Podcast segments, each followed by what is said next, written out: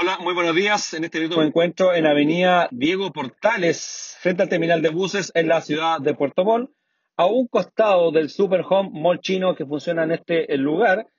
Eh, hay una persona que está sin vida, fue encontrada en la vía pública, a un costado en, en la vereda. Esta persona ya está atrapada con nylon y se encuentra resguardando el sitio del suceso carabineros por lo que hemos podido conversar con personas que lo conocen, es una persona que vive en situación de calle de aproximadamente hace cuatro años y que pernoctaba en este lugar precisamente hace un año.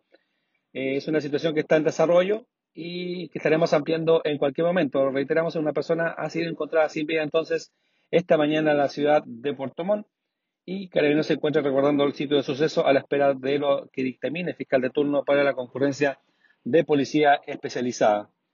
Desde a las afueras del terminal de buses, informó para ustedes Néstor Manquián, País Lobo Prensa.